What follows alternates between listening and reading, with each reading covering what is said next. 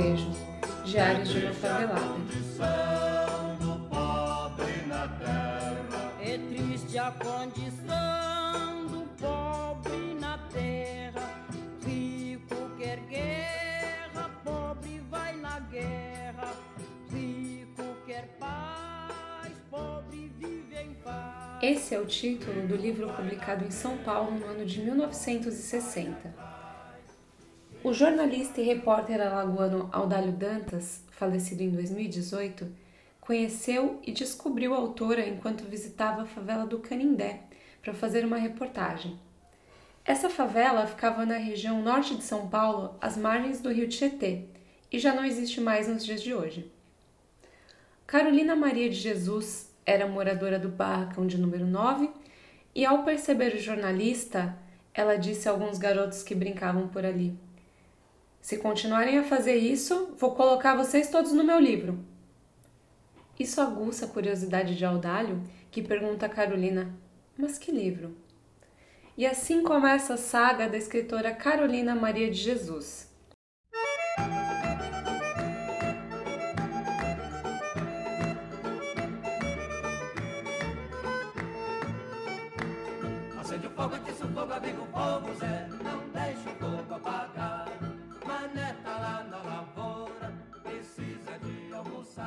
Mulher negra, pobre e moradora de favela, que se tornou best-seller no Brasil dos anos 60, apesar de sua condição de invisibilidade perante a sociedade da época. Mineira, Carolina nasceu na cidade de Sacramento em 1914. Interrompeu seus estudos apenas no segundo ano, mas já sabia ler e escrever antes do sol nascer. Ele não deixa faltar.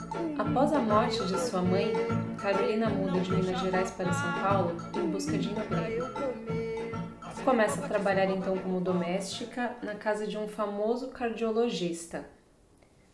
Durante seu tempo de folga, lhe é permitido ler os livros da biblioteca do médico.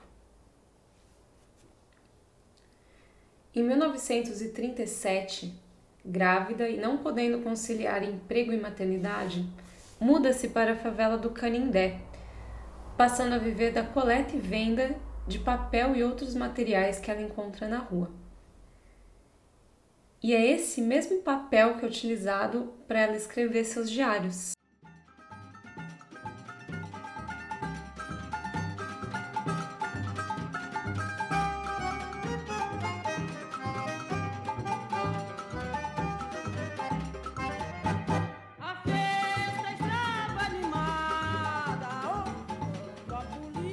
Carolina era contemporânea da escritora Clarice Lispector, e sua filha conta que quando sua mãe encontrou a escritora em um evento, sentiu-se acanhada. Ela então confessa a Clarice que estava envergonhada por estar perto de uma grande escritora como ela. Clarice lhe responde: Você escreve a realidade. Então você é a grande escritora aqui.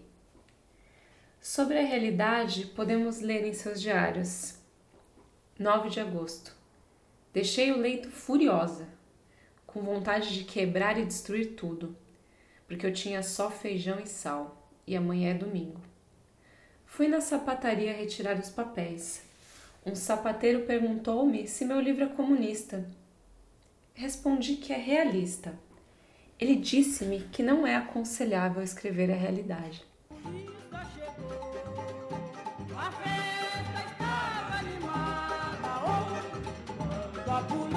Chegou. O Simplício, quando viu a coisa preta, o que ele fez?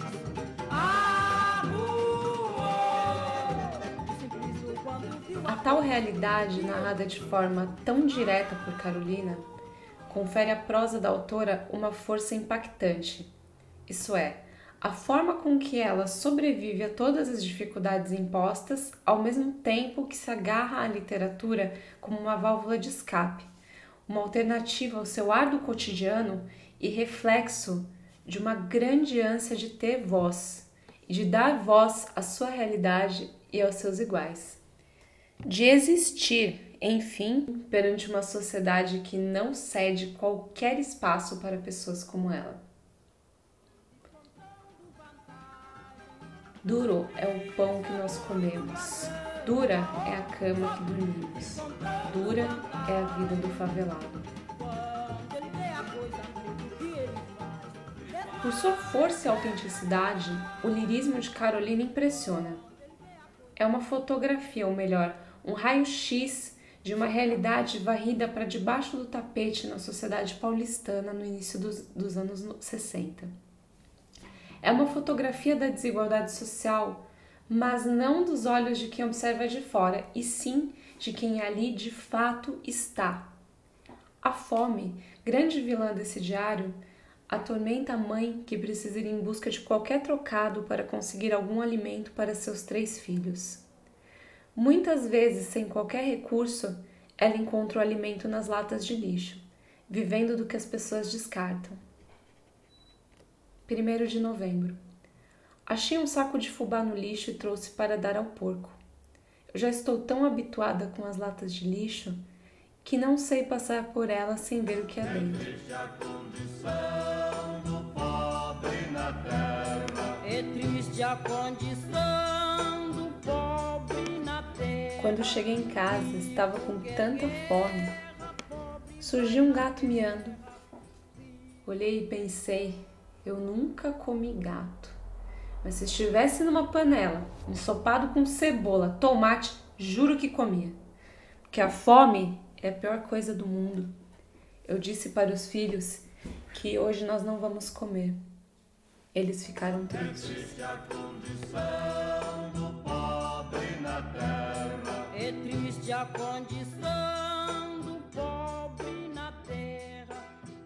Nos diários há também o cotidiano da favela, suas divagações sobre os moradores e suas dinâmicas, a recorrência dos problemas oriundos da falta de estrutura, como por exemplo o abuso de álcool, a violência doméstica, as brigas constantes, crianças deixadas à própria sorte, a falta de saneamento básico e a saga diária dos moradores, no raio do dia fazendo fila para encher seus latões e conseguir alguma água para si.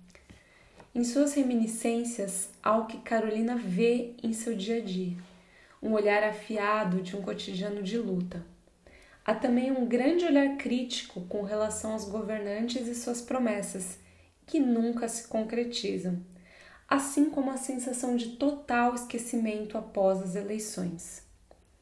A falsa ilusão de que aqueles candidatos, se eleitos, darão a devida importância às questões sociais e que aquelas pessoas que ali vivem, completamente esquecidas, serão enfim contempladas. A senhora tinha fé e agora não tem mais? Não, meu filho. A democracia está perdendo seus adeptos. No nosso país, tudo está enfraquecendo.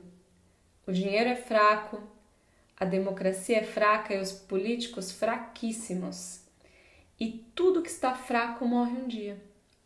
Os políticos sabem que eu sou poetisa e que o poeta enfrenta a morte quando vê o seu povo oprimido. Em um outro trecho da obra, o autor escreve: como é horrível ver um filho comer e perguntar: tem mais? Essa palavra tem mais fica oscilando dentro do cérebro de uma mãe que olha as panelas e não tem mais. Quando o político diz no seu discurso que está ao lado do povo, que visa incluir-se na política para melhorar as nossas condições de vida, pedindo nosso voto, prometendo congelar os preços, já está ciente que abordando esse grave problema ele vence nas urnas depois divorcia-se do povo. Olha o povo com os olhos semicerrados, com orgulho que fere a nossa sensibilidade.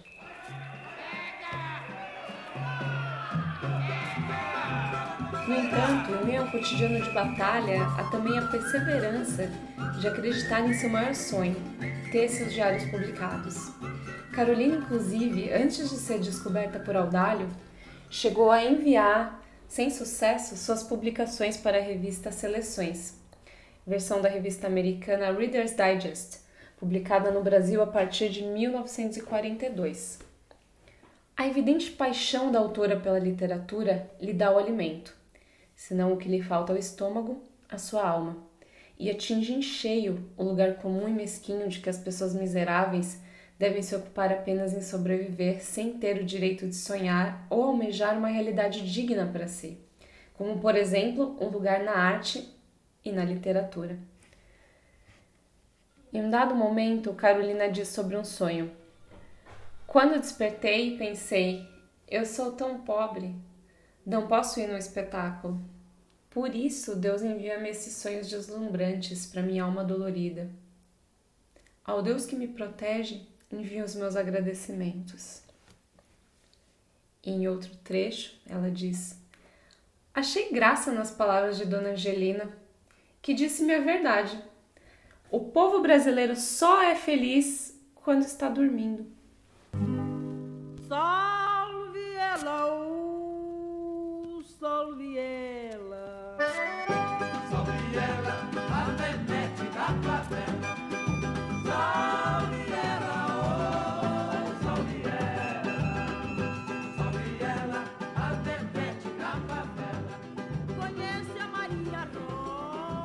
Com a ajuda de Audálio, Carolina consegue publicar seus diários. O livro torna-se um sucesso e chega a ser traduzido para 14 línguas. Carolina passa a ser reconhecida como uma escritora e consegue enfim sair da favela. Ela aluga então uma casa no Alto de Santana, onde não é bem recebida. Após o sucesso de vendas de Quarto de Despejo, em 1961, Carolina publica Casa de Alvenaria, onde tece críticas àquela sociedade que ela, a princípio, almejava fazer parte. O livro fracassa em vendas, não atingindo nem de perto o sucesso de Quarto de Despejo. Em 1963, tirando dinheiro do próprio bolso, ela lança ainda Pedaços de Fome e Provérbios. O dinheiro e a fama repentina acabam. Carolina muda-se em 1969 para uma chácara em Parelheiros, onde passa a viver com os três filhos. Sem recursos novamente, Carolina e os filhos voltam a viver em condições de miséria. Ela, inclusive, volta a viver da coleta e venda de materiais nas ruas. A família de Carolina vivia bem melhor do que na favela, mas num nível muito abaixo do esperado para uma autora cujos livros ainda estavam vendendo bem em diversos países. Em 1975, a televisão alemã West Germans gravou um documentário protagonizado pela própria Carolina.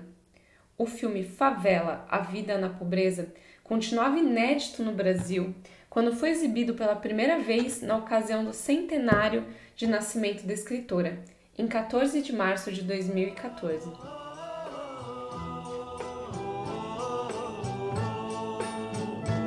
Carolina faleceu em 1977 em Parelheiros de uma crise asmática em sua chácara.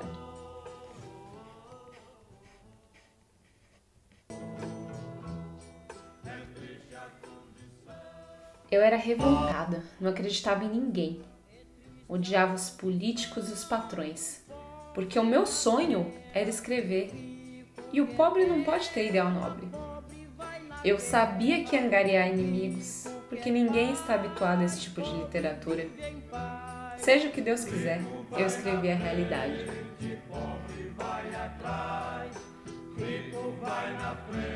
A trilha sonora que você escutou ao fundo é o disco Quarto de Despejo, gravado por Carolina Maria de Jesus em 1961, que além de poetisa e escritora, também era compositora. Todas as composições são suas, acompanhadas do maestro Francisco de Moraes nos arranjos e a direção artística de Júlio Najib.